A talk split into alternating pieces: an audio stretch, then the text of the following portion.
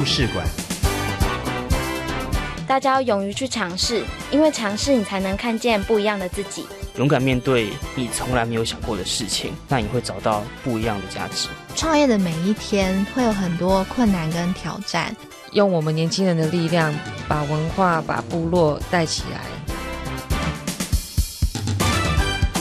每周三晚上七点零五分，青年故事馆敞开大门，邀请你一同来分享青年朋友服务学习、创业奋斗、参与公共事务以及勇敢追梦的精彩故事。教育部青年发展署与教育电台联合制播，吴怡佳制作主持。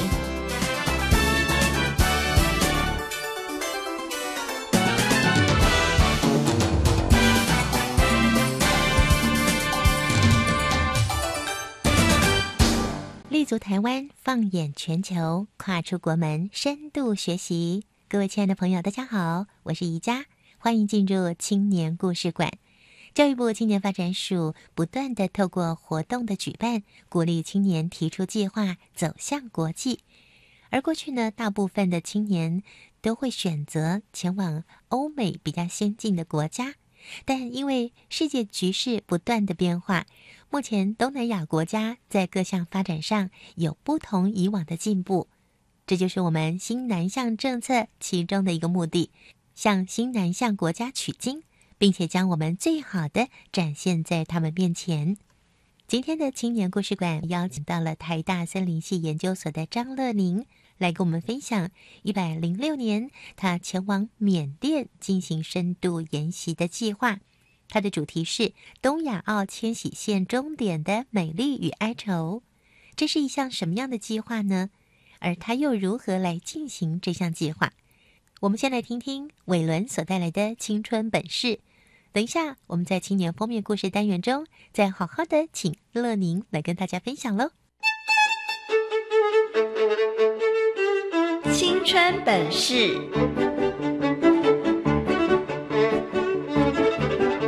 让我们先来听听今天的故事主角实现梦想、开创未来的大计事。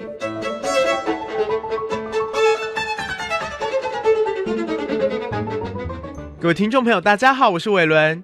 教育部青年发展署鼓励青年透过赴新南向国家深度研习、参观国际组织及国际非政府组织的运作，逐步达成青年至新南向国家任职，并期许青年扮演前锋的角色，促进与东协、南亚及纽澳等国家之连接。在过去五年中，参与了许多候鸟细放作业的张乐宁，参加教育部青年发展署选送青年赴新南向国家深度研习计划，前往缅甸与仰光。而这次研习的主题是东亚澳迁徙线终点的美丽与哀愁。一零六年十月一日到十二月五日，借由至 Biodiversity and Natural Conversation Association (BNCA) 深度研习，认识缅甸生态保育政策重要议题。本次探访并参与了皮嘴玉保育计划、缅甸生物多样性保育计划、环境教育宣导和野外鸟类调查等。在调查出发和回程时，都会在村落停留，一方面和村落居民维系感情，另一方面也是去了解村落的人目前的生活状况。本卡希望在推行在地加入保育的同时，也能协助当地居民改善生活的品质。这次的探访期间，乐宁不但参与了各种计划的执行，更体验了缅甸当地的饮食、交通和宗教文化，深刻体验到简单的生活也能很美、很开心。这趟深度研习带给他最好的礼物，是让他在异地文化与环境中重新认识自己、审思自己，并且转换了角度思考自己的定位与未来的可能性，也让他对于未来的发展有更多的想象与选择。今天的青年封面故事，张乐宁同学将和我们分享远赴缅甸研究探访当地环境保育的心得。青年封面故事，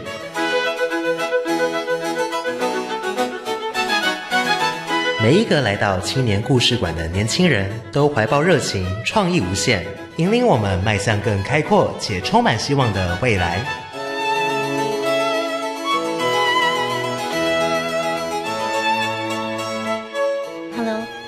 你好。Hello，宜家好，各位听众朋友，大家好，我是就读台湾大学森林系的张乐宁。那我本身做的研究呢，主要跟鸟类生态保育比较相关，所以因此呢，这次教育部选送青年赴新南向研究计划的时候，我就挑选了跟我自己本业比较相关的保育生态的 NGO 组织，到他们的组织去拜访，并且学习。所以你自己本身所学跟这次的深度研究计划是有密切关系的喽。呃，可以这么说，因为我本身在森林系就读的时候，主要就是做鸟类生态保育，所以对鸟类的迁徙啊、鸟类的生态，其实是有高度的热忱跟知识背景的。因此，这次选去缅甸的这个 Benka 组织呢，参与他们的计划呢，主要也是跟这部分有高度的相关。那参与他们在濒危鸟类上皮嘴鹬的保育计划。那如果要你用一句话来形容你这一次自己一个人前往缅甸来进行这个深度研习计划，你会怎么说呢？对我来说，这两个月的时间就是一段自我反思的日子。那它是反思在自己领域里面的贡献，以及去肯定自我在这个领域里面扮演的角色的价值。你说这个组织叫做 Banka，。对，它是缩念，对，缩缩写，因为名称很长，名称真的非常的长哦。哎，不过你也把这次的研习主题名称定了一个非常浪漫，而且带点淡淡忧愁的感觉。这个名称叫做《东亚澳迁徙线终点的美丽与哀愁》。为什么会这样定呢？是不是有特殊的意涵呢？啊，其实，在鸟类学的研究上面呢，迁徙其实是一个神秘而且又非常吸引人的议题。那鸟类的飞羽跟生命的繁衍，它是非常有韧性而且美丽的。可是呢，其实迁徙对鸟类来说是非常大的挑战跟一个压力。它们有时候甚至必须要赌上自己的生命去完成迁徙，才有办法从渡冬地到繁殖地，那开眼繁衍他们的下一代。嗯，所以呢，我就会觉得。呃，我如果在东亚澳迁徙线上面，可以去看看说这些迁徙鸟类在保育生态上面，他们会面临什么样的挑战？有什么是我们可以帮助他们的，减缓他们的生存压力，让美丽的鸟类可以存活下来？那我们的以后的后代呢，都还能够再看到它。所以呢，我就把这次的研习主题名称定为东亚澳迁徙终点的美丽与哀愁，反映的是鸟语存在的美丽、生命的韧性，以及它们其实面对的生存的挑战。你看了这么多鸟类的资料啊，也研究了这么久的时间，你可以用比较简单、让我们容易懂的方式来告诉我们，为什么鸟类要这么辛苦、千辛万苦的迁徙吗？OK，啊，其实鸟类迁徙的假说主要有两个，一个是他们以往因应气候变迁上面冰河的事情。那气候变不好，他们必须要南迁才有办法生存，这是一个。那这样来来复复好几次的冰河的消长，造就他们这个习性存在他们的基因里面而留下来。那另外一个呢，现在是比较多的科学家认为的，那其实鸟类的迁徙跟食物资源有很大的相关，因为他们迁徙，他们就是要到食物资源比较丰美的地方，这样他们下蛋孵出宝宝之后，才有丰富的食物资源可以喂养他们的下一代。所以就有可能是这两个答案。哎，那你原先呢？呃，要设定来到 Benka 这个组织来进行研究之前，你应该是有先再去找过，到底哪一个研究机构比较适合你吧？呃，对，在选目标的时候，其实当初就连在挑选要去的国家的时候，其实都有一些不同的选项。嗯，那一开始我其实设立的是，呃，我希望到的是不要这么开发。这么观光，我比较想要去看原始的生态到底是怎么样的一个状况，所以当初其实选了缅甸跟印尼这两个中间点。那其实东亚澳迁徙线它的端点是到澳洲，那教育部其实它也有补助限制，上面是可以涵盖到澳洲的 NGO。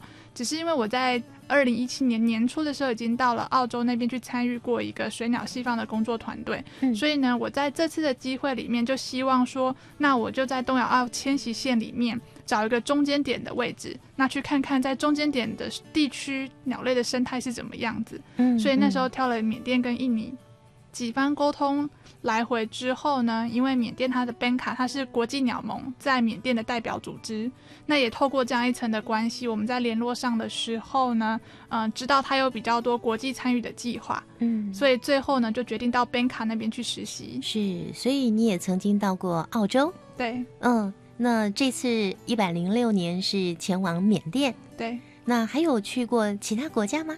呃，其他国家就没有。那比较嗯多就是在台湾，台湾自己其实也有很多鸟类细放的团队，那就是在台湾全岛上，那基本上就是大家需要帮忙的时候就互相支援。嗯哼，你又说到了一个专有名词“鸟类细放对”，它代表了什么意义呢？，OK，鸟类细放它指的是研究人员会用不同的方法把鸟类捕捉下来之后呢，在鸟类的脚上面或者是鼻子身上放置不一样的标志。那以水鸟来说呢，因为水鸟的脚比较长，嗯所以我们就会在鸟类的脚上放上代表台湾的颜色组合。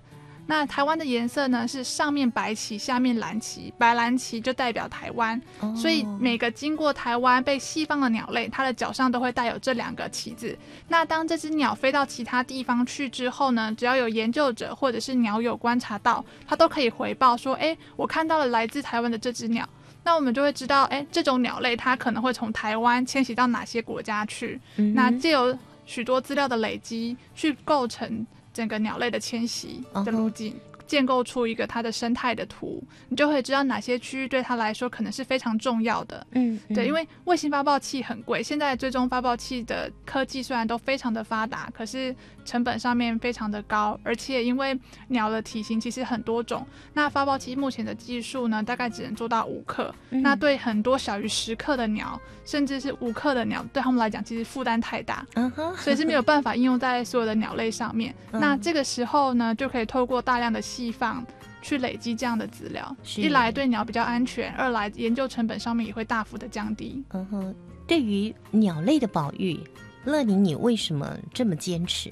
嗯，我觉得是一种热爱，就是从我开始喜欢上鸟，然后开始赏鸟以来，我觉得对于鸟类就是一种很喜欢，而且它其实是很容易观察的，相对于其他的动物。嗯所以我觉得透过鸟类当做一个指标或者是一个象征性的东西，它其实是蛮容易感染你身边的人，一起去加入保育、认识生态这一部分。嗯所以我记得很清楚，我大二的时候开始赏鸟，嗯然后记得我的第一只鸟叫做大卷尾。那从那之后开始呢，呃，我就加入了像是台北鸟会啊一些鸟会的团体。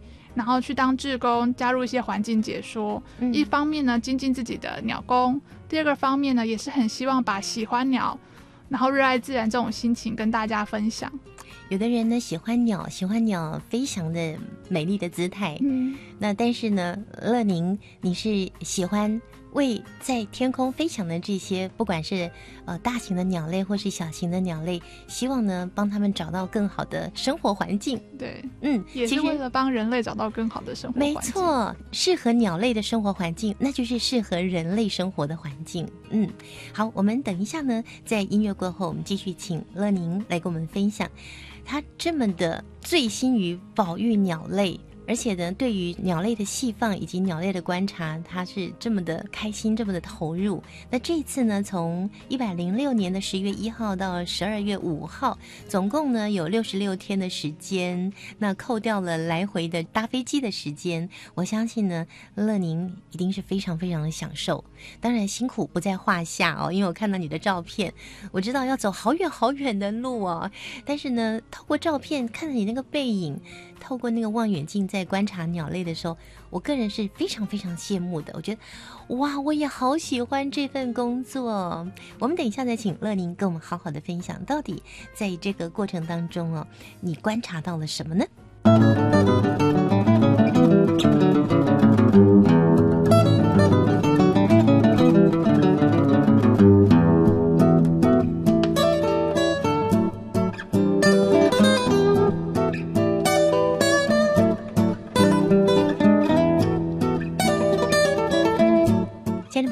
正在收听的是教育广播电台，每个星期三的晚上七点零五分进行到八点钟，由宜家制作主持的青年故事馆。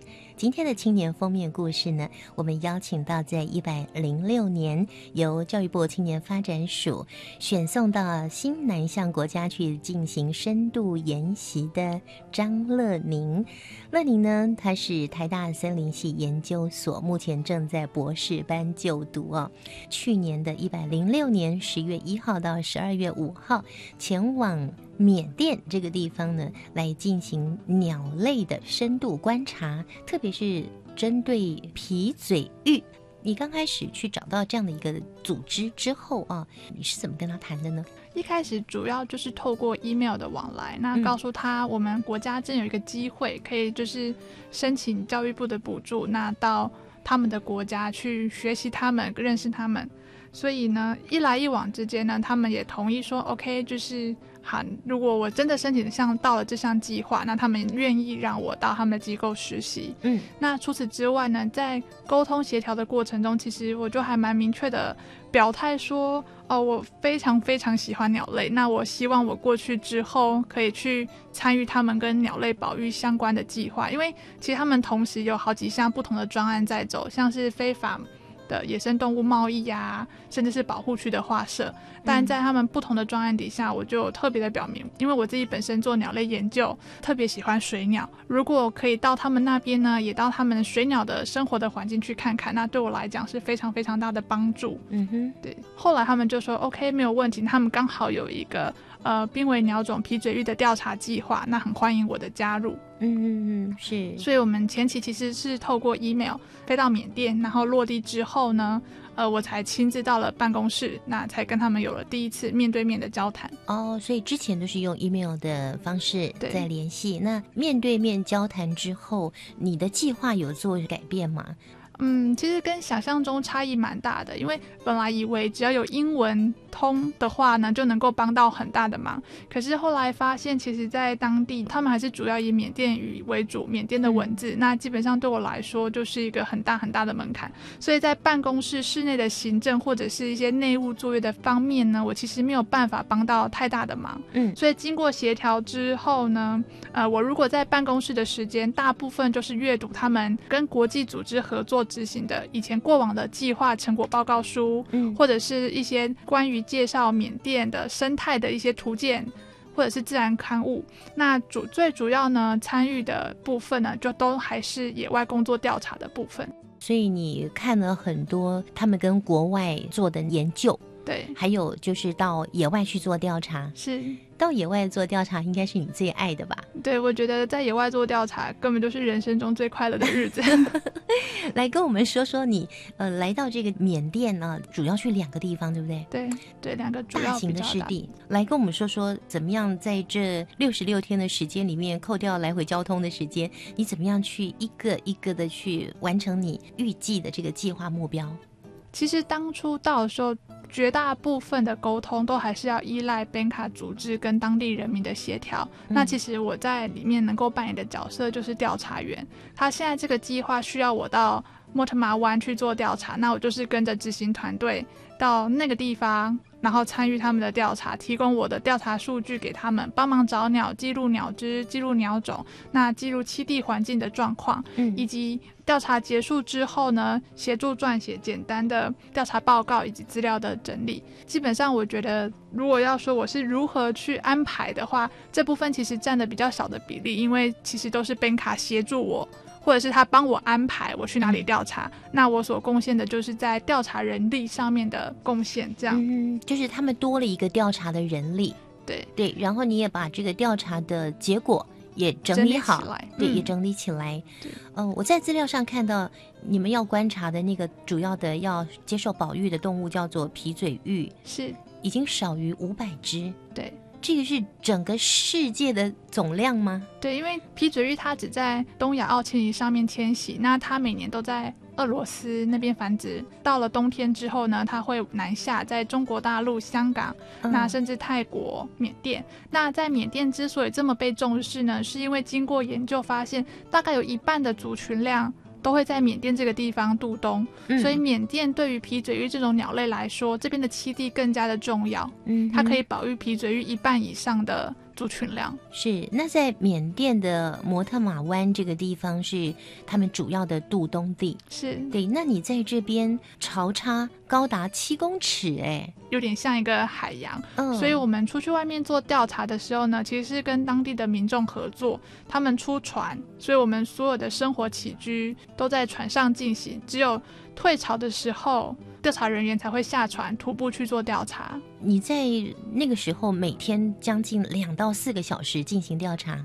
对，在大太阳底下，嗯、对，因为那个是海滩，所以基本上没有遮阴。那嗯其实他们并没有特别强制说你要调查多久。嗯那通常呢，大家就是出去调查，走到两到四个小时，然后你大概就会有时候就会走到那个海湾的边境，等于你已经快要上岸，可以去看到村庄的那个部分，大家就会回头，或者是你已经非常确认你前面再往前走都不会有鸟了，嗯，你就会回头。那当然也是会遇到有一有几天是你会发现鸟群真的特别的多，嗯所以你就是往你分配好的方向、样区的方向一直走，一直走，一直走，好像仿佛没有尽头一样。嗯那也是真的地广非常的辽阔，那看起来你就是好像走在一个不知道地点的沙漠中，虽然它不是沙漠，但是就是你不知道，是湿地，对，是一个非常浅浅的非常的，湿地，对。但有时候是真的蛮美丽的，因为浅浅的水，然后映着天空的蓝，你会觉得嗯自己好像走在天空里面一样。走在云端里啊、我看着你的照片呢，是穿着短裤。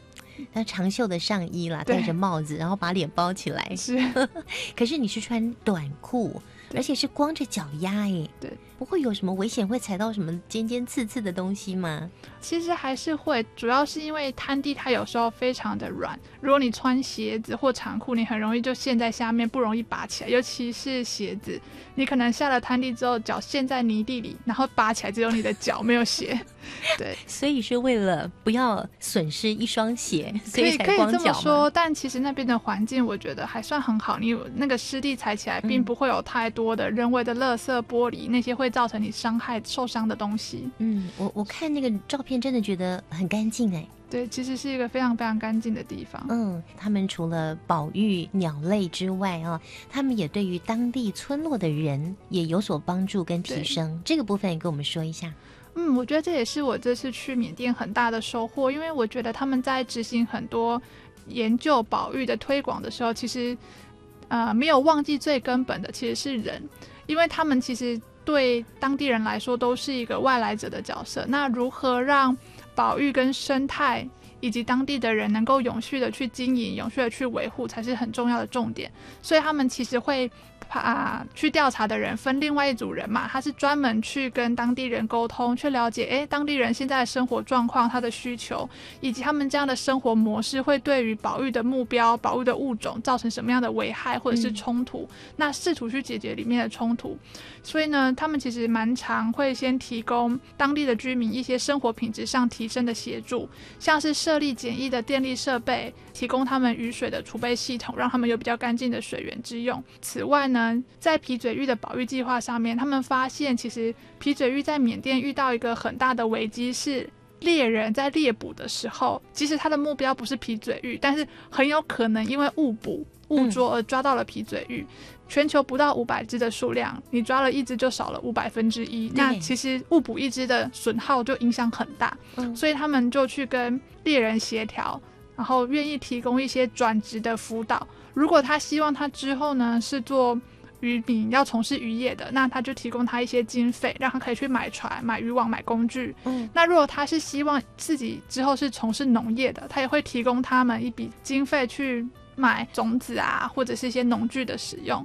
并且每两年会进行重复的一个评估，嗯。那透过这样的方式呢，让他们签订，就是他们认同，他们愿意转变他们的职业，进而变成是比较不会直接去伤害到皮嘴鹬，或者是也认同不要再用以前的方式破坏生态环境，嗯。用这样的辅导就业的方式呢，去让居民在生计跟生态保育上面能够取到一个平衡。得到双赢，对不对？对他们并不是一个政府组织哎，哎但是他们却可以做到这样的地步。对，其实这跟他们的社会文化背景，我觉得有很大的影响。因为其实缅甸在二零一五年前，它其实是军政府执政，各个村落的居民，他们其实对政府是非常反感的。他觉得政府你就是扮演一个侵略、跟伤害、跟毁坏的一个角色。嗯那反而他们其实会更愿意信任自己的人啦，毕竟当地的 NGO 对他们来讲就是缅甸人的一个标志，所以透过这样的方式，他们比较能够深入到各个村庄，那由下而上去提起保护生态的意识。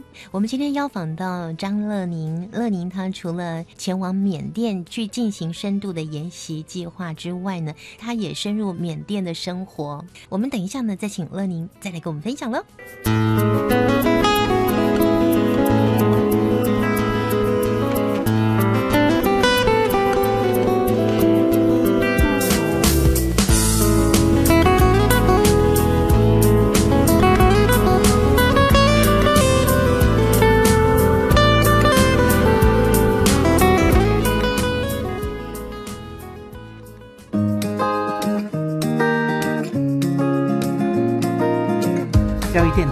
听众朋友，大家恭喜新年好！我是教育部长潘文忠。新的一年，教育部将持续翻转教育，开创教育新格局。在此要祝福大家旺旺招财，狗来福，狗来旺，狗年运转，幸福到。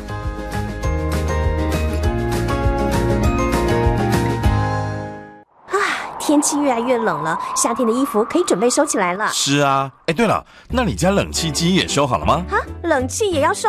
当然啦，你知道吗？冷气不用时也会有待机耗电呢，所以飞下月时要记得关掉冷气机的总开关，也可以顺便清理冷气机的滤网，隔年用电更省哦。节能不分季节，爱地球做就对了。更多省电妙方，快上节约能源园区网站查询。以上广告由经济部能源局提供。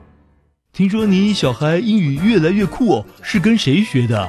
我看他天天上 Cool English 英语线上学习平台，网站内容有听力、口说、呃阅读、写作，还有会考试题哦。上网就可以学习啊，而这样可以省下通勤时间耶。要不要花钱啊？内容全部免费，而且里面有动画、游戏引导，看起来很有趣哦。教育部国教署酷英网站，让你学习英文 so easy。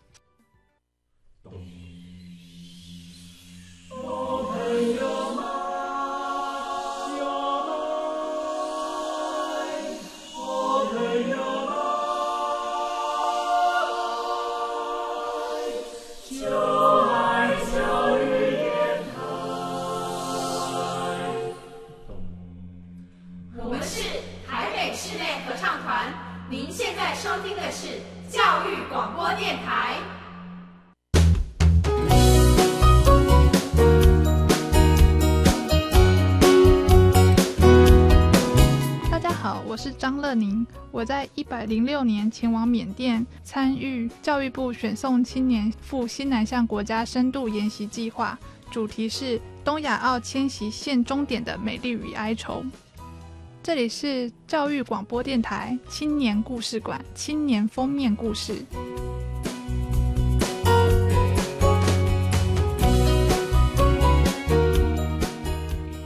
今天青年故事馆青年封面故事，我们邀请到了目前正在台大森林系研究所就读博士班的张乐宁。乐宁他在一百零六年的十月份到十二月份呢，前往缅甸。这次呢，他进行的这项计划主题是。东亚澳迁徙线终点的美丽与哀愁，那这是教育部青年发展署选送青年到新南向国家进行深度研习实施的计划之一。乐宁跟我们提到说，来到这里去了蒙特马湾，你还去了另外一个湿地丹老，而且在丹老这个地方呢，你有一个很棒的经验，你发现了一只唐白鹭。对。缅甸边卡组织跟其他的国外的环境保育组织，他希望能够促使呃缅甸政府为了皮嘴域规划一些呃国际重要湿地的范围。这个构想呢，其实从两千零八年就开始推，那一直推到二零一七年今年的年初，缅甸政府才正式愿意就是成立在摩特马湾划了一个区域，设定为国家重要湿地。但是那个范围呢，比当初预期的其实小很多。嗯，那所以呢，边卡组织就跟国外的保育组织呢，希望再透过更多调查数据的累积，去强化说，其实，在缅甸的南部，尤其是丹老湿地这边呢，它也是非常重要的栖地。那希望未来缅甸政府也能够把它划设为保护区，让所有的生态有比较完善的被保护下来。嗯，所以呢，那时候我们就前往。缅甸的南部到了丹老那边去做调查，那其实蛮蛮幸运的。我们他们当初就有告诉我说，他们可能会有唐白鹭这样的一种鸟类，只是因为他们没有办法确认，因为他们其实没有这么多的调查人力，没有人看过这种鸟。那其实很幸运，因为我们在台湾、在马祖或者是台湾的北台湾，在渡冬的时候，其实也会有这样的鸟类，所以呢，我就有办法在外形上去区别它跟其他不同的鹭鸶。的长相，所以呢，我们今年呢到那边去做调查的时候呢，就很意外的发现了一群唐白鹭在丹老的湿地上面栖息跟觅食。那这样的发现呢，其实对于缅甸以及边卡组织他们来说是非常重要的，因为其实唐白鹭呢，它也是 IUCN 红皮书上面易受为的物种，那是也是需要国际的保育的。嗯所以他们非常的开心，说：“哎，我们记录到了另一种濒危的物种也在这里栖息。那显示这块湿地除了对皮嘴鹬之外，对于其他容易受危害的鸟类也是非常重要的。未来就可以依这个作为科学的数据，在划设保育的保护区、保育的湿地的时候呢，更有一份力道。”就像刚才乐宁在第一阶段所讲的，当我们在保育鸟类、给予鸟类一个适合它们生活环境的时候，同时就是在保护我们自己适合我们生存的环境。对。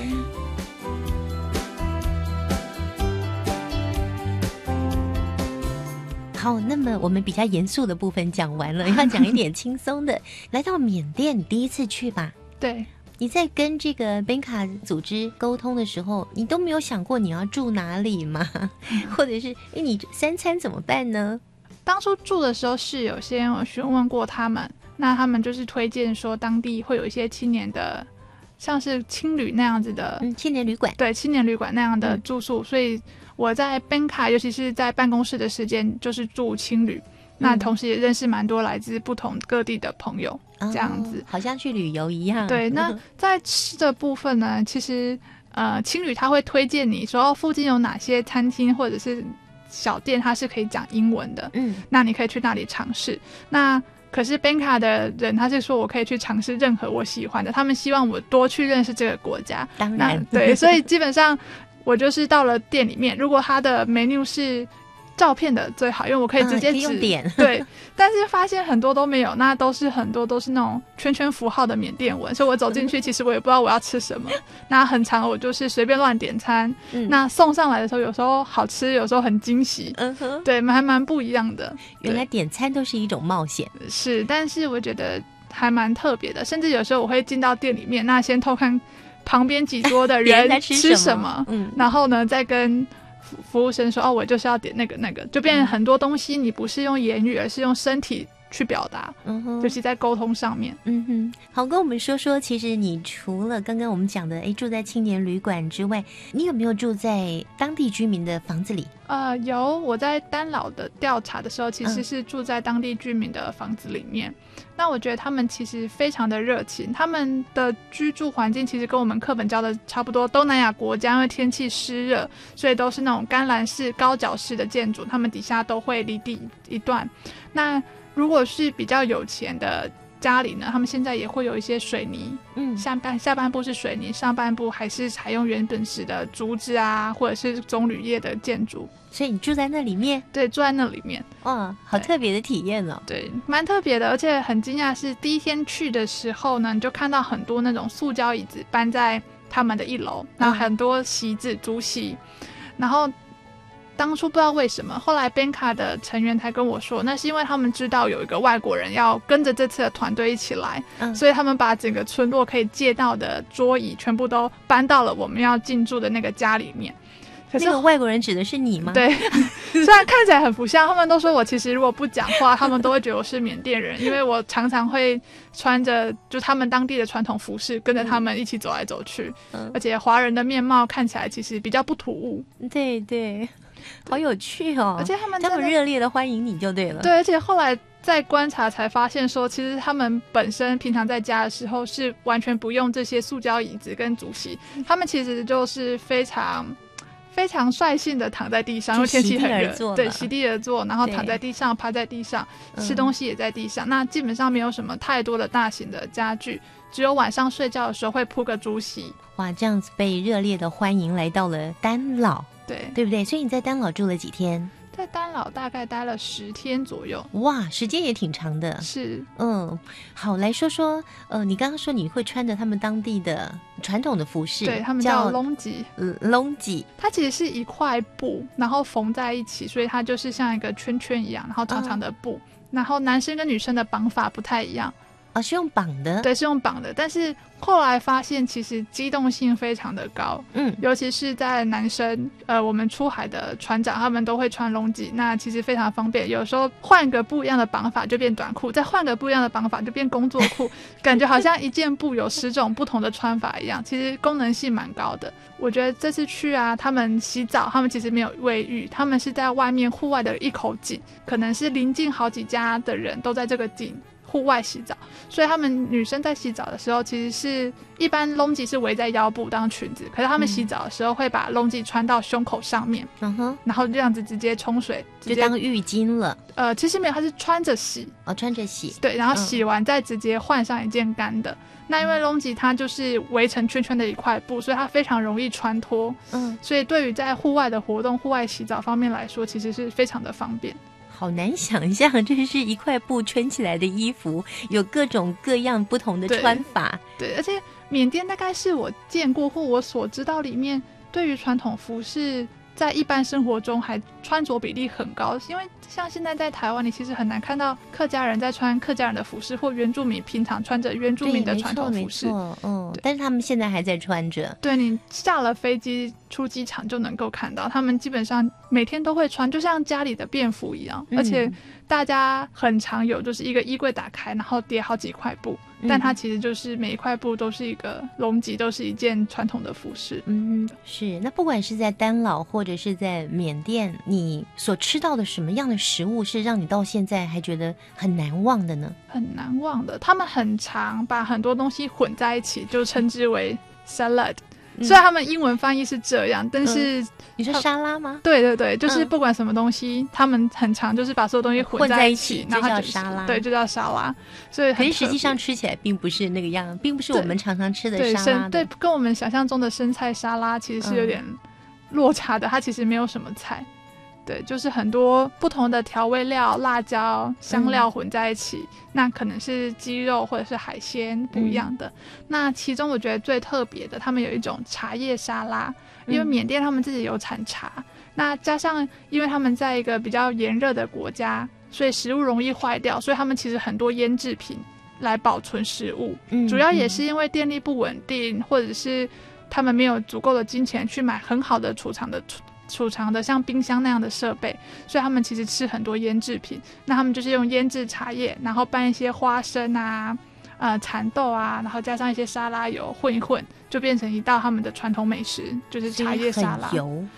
他们的食物很油，很油，为了要保存，所以他们加了很多油。是，嗯，而且像是如果你在外面看他们小吃自助餐，每一道菜都会煮到出油，然后还覆盖了一层厚厚的油在上面。嗯，那我曾经问过当地人，他说那样其实是为了要保护食物不受污染，因为一层油它就会隔绝了食物跟外界的空气，那这样比较容易保存。呃，我们有一次去摩特马湾去出差去调查，八个人的队伍。一个礼拜就吃掉了两桶沙拉油，好恐怖哦！对，非常的可观，好像用喝的一样。对他们很喜欢吃很油的食物，但我后来觉得可能跟他们大部分人都从事高劳动力的工作有关，他们其实需要很多的热量。嗯，因为我在影片上看缅甸人其实并不胖啊，对他们都好瘦，他们吃了这么多油，可是他们确实这么瘦哎。对。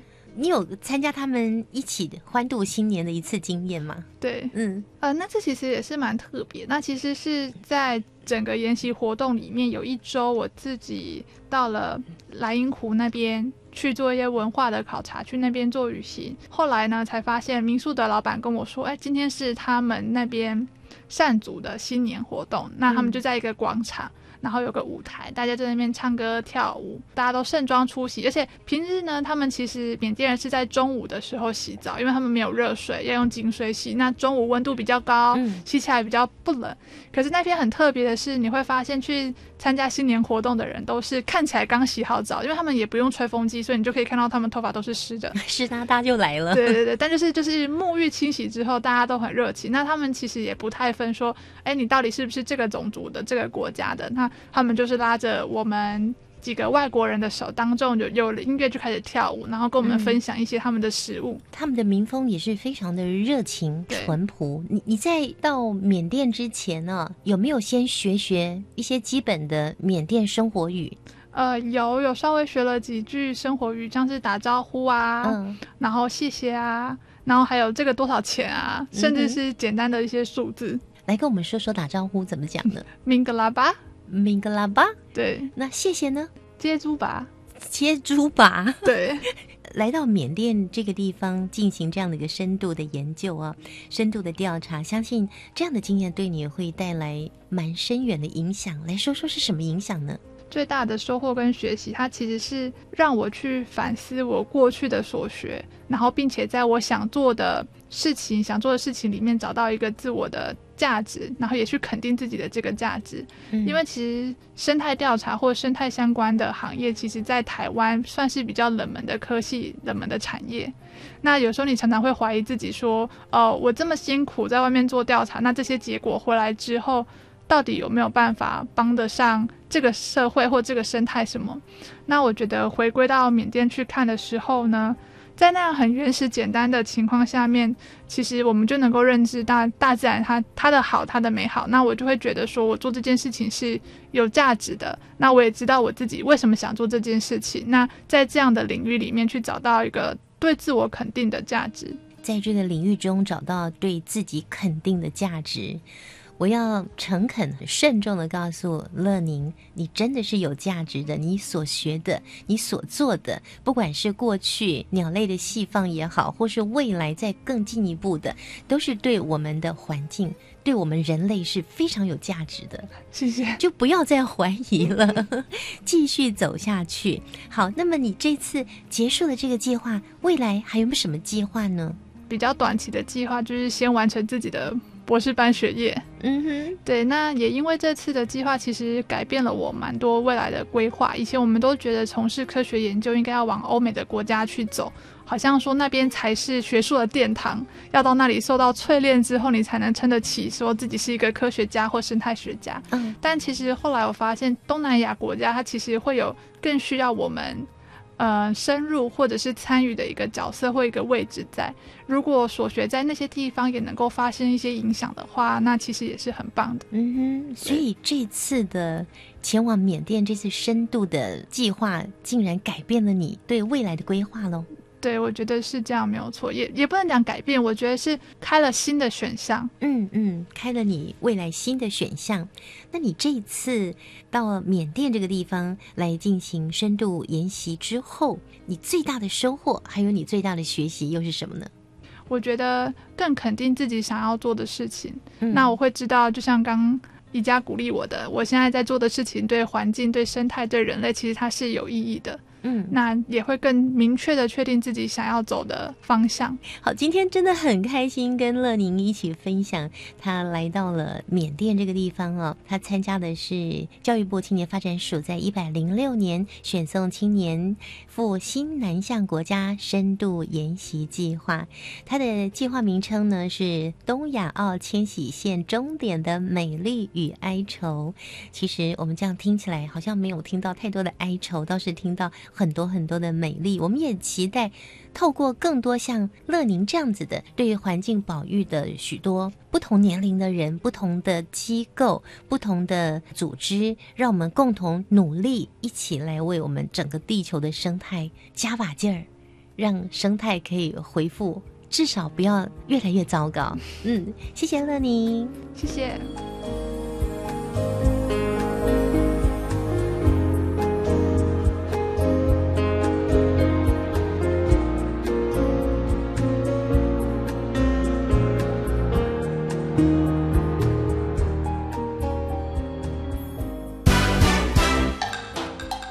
春快闪，跳跃的青春节奏，浪漫的追梦时刻，请跟着故事主角一起青春快闪。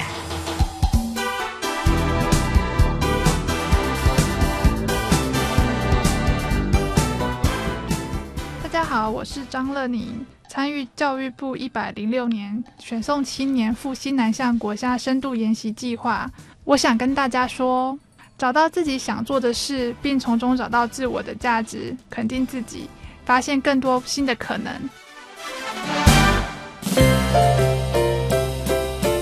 青年优先报，这是专为提升青年就业力健康力、团队合作能力及拓展国际视野的活动资讯平台，欢迎青年朋友透过多元学习，开展生命的无限可能。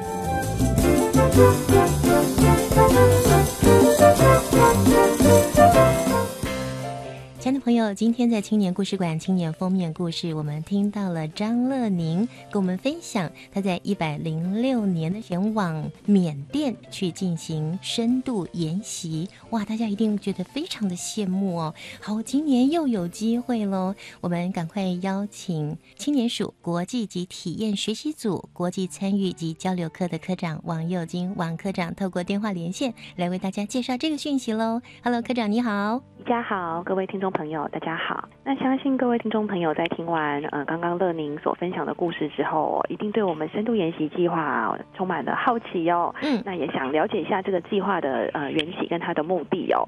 那其实这个计划呢，基本上就是我们现在政府大力推动新南向政策哦，希望青年朋友们可以更了解认识新南向国家哦。那甚至进一步可以到当地去做体验学习，所以我们教育部青年发展署从一百零五年开始推出这个选送青年赴新南向国家深度研习实施计划哦，希望可以鼓励青年朋友们到新南向国家的组织哦实际去停留，那并且呢在组织参与观察结束之后，再停留在当地五到十天哦。透过田野观察的方式，实际与当地的社会啊、现场的朋友们做互动，了解我们新南向国家的运作，以及他当地组织的运作哦，他怎么样建立他的方案，怎么样建立他的伙伴关系，让青年朋友们透过体验学习，促进组织间的连接跟交流。呃，如果要来参加新南向深度研习，它的内容可以自己选，对不对？呃，对，没错。其实我们也有发现哦，跟我们申请这个深度研习计划的青年哦，大致上是有两类。呃，第一类是对特定议题非常有兴趣的青年朋友们，所以透过我们这个深度研习计划，他可以选择他有兴趣的议题，到新南向国家哦，针对这个议题的组织去在组织里面去做学习跟观察。嗯哼。那另外一类呢，可能是他本身哦，就是在台湾的 NGO 服务的青年。嗯。哦，他本身就在组织有一个针对议题呀，或者是组织服务的经验哦。再透过我们这个计划到新南向国家跟当地的组织，甚至是国际组织哦，来做一个交流连接，让他这个本来在台湾做的组织工作更为深入。都有非常多的收获可以带回到台湾来。好，那么在新的年度新南向国家深度研习计划第二阶段的申请已经开跑了哦。没错，呃，我们今年度呢第二阶段的计划哦，也就是说，如果您的执行期间是今年六月到十一月的计划的话呢，可以在今年的四月底之前提出申请。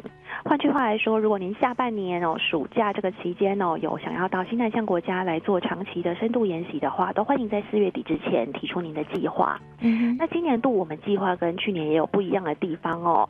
我们今年度也把年龄的上限放宽哦，从去年的十八到三十岁调整为今年的十八到三十五岁的青年都可以来参加。哇，调高了五岁的年纪。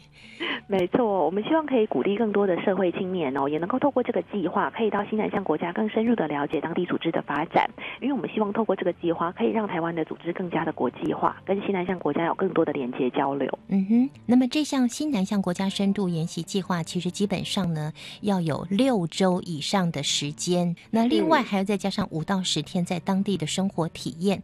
补助的金额呢？我们这个补助的金额哦，最高可以有十五万哦。那里面包括有交通费。机票的部分、签证、保险费，然后还有生活费都含纳在里面。那会依照您所前往的地区还有天数来设算所需要的额度。我们一百零六年是我们计划元年哦，所以我们一共有选送十案到新南向国家去做深度研习。嗯嗯，那今年我们也希望可以鼓励青年朋友们哦，运用我们这个计划哦，那来寻找适合的议题到新南向国家去做深度的体验。我们也很期待可以鼓励。更多的青年朋友们都到新南向国家来做深度研习哦，所以只要呃勇敢的提出你的提案，嗯哼，努力的来争取，我相信大家都很有机会。提出这个提案有没有一个规格？嗯，这边依照我们的审查原则哦，有几个部分。那呃最重要的就是呃第一点是所附深度研习组织的规模、研习主题及预期效益。嗯，那第二个部分就是所附的深度研习组织。哦，您要前往的组织跟台湾相关的组织之间的比较分析。嗯，那最后当然还会综合考量这个计划的可行性啊，那您所前往的组织后续的连接效益，这都会是综合考量的部分。但是最重要就是把握前面所提的两个原则哦，嗯包括组织本身的规模、研习主题跟预期效益。嗯哼，哇您所前往的组织跟台湾组织的比较。是，如果详细的办法呢，就请听众朋友直接上网，有一个这个参加新南向国家深度研习计划的主要的办法，可以详细的做参考。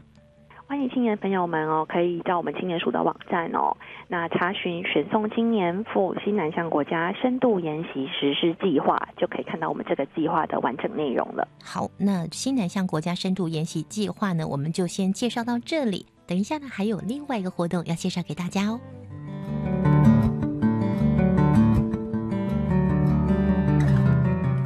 继续呢，我们请王佑金科长为我们介绍另外一个青年朋友也非常期待能够参与的活动哦。是啊、我们青年署呢，为了鼓励青年朋友们哦，到各国去做一个国际会议哦，国际活动，甚至是把世界带进台湾哦，在台湾办理国际性的会议。我们今年呢，也修订了我们一个呃补助青年国际参与及交流的计划哦。那我们今年以全新的面貌推出这个计划，叫做 I Youth Voice 青年国际发声计划。I Youth Voice。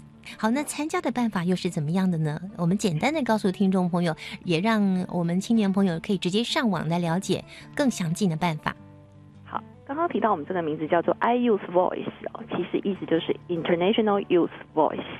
那所以呢，我们这个计划原则上提案有两个类别，嗯，第一个是到海外参与国际会议活动或者是计划，第二种是争取在台湾主办或者是在国内办理国际性的会议或者是活动。嗯哼，这两个类别就是我们 I Youth Voice 所要的计划内容。嗯，那只要您是十八到三十五岁的青年，都欢迎透过大专校园或者是民间组织来向我们提出这个计划做申请。我们这个计划呢，每年度都分成三个阶段哦，提出计划的申请。那今年度呢，在如果是您要在暑期去做计划执行的青年朋友们呢，欢迎在今年的五月一号前哦，提出第二阶段的计划申请。嗯哼，那如果说您是要在今年年末到明年的年初，也就是今年十一月到明年二月执行计划的话，请在今年九月一号前提出申请。最高的补助额度有十万块，欢迎青年朋友们踊跃运用。青年国际发声计划。好，那先谢谢科长，我们下次呢有机会再把这个计划详细的介绍给听众朋友喽。好，谢谢宜家，谢谢。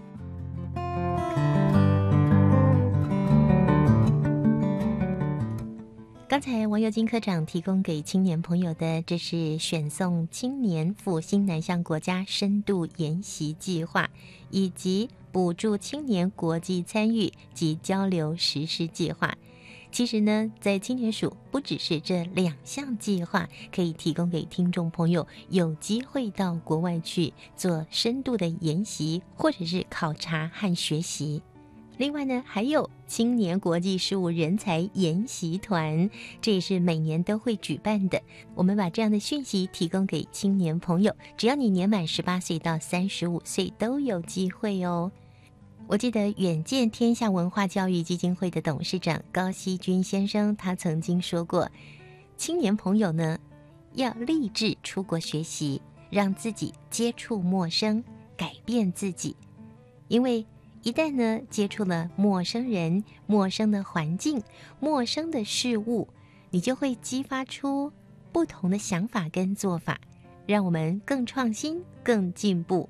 所以，我们鼓励收音机旁边的青年朋友，心动不如马上行动，赶快进入到教育部青年发展署的网站查询相关的讯息。今天节目的最后，我们来听听下个星期要跟我们说故事的是谁呢？我是参加一百零六年青年好政论坛主持人才培训的苏立志。公共参与是需要你我一同去实践的。苏立志在一百零六年，他高三毕业的那年，参加了青年好政论坛主持人才培训。在这个过程中，他到底学到了什么？下个星期我们来听听他的分享。明天就是除夕了，宜家在这里先跟大家拜个早年，祝福大家年假快乐。我们下周见，拜拜。爱是一种遇见，不能等待，也无法准备。V.K. 课祝你情人节快乐。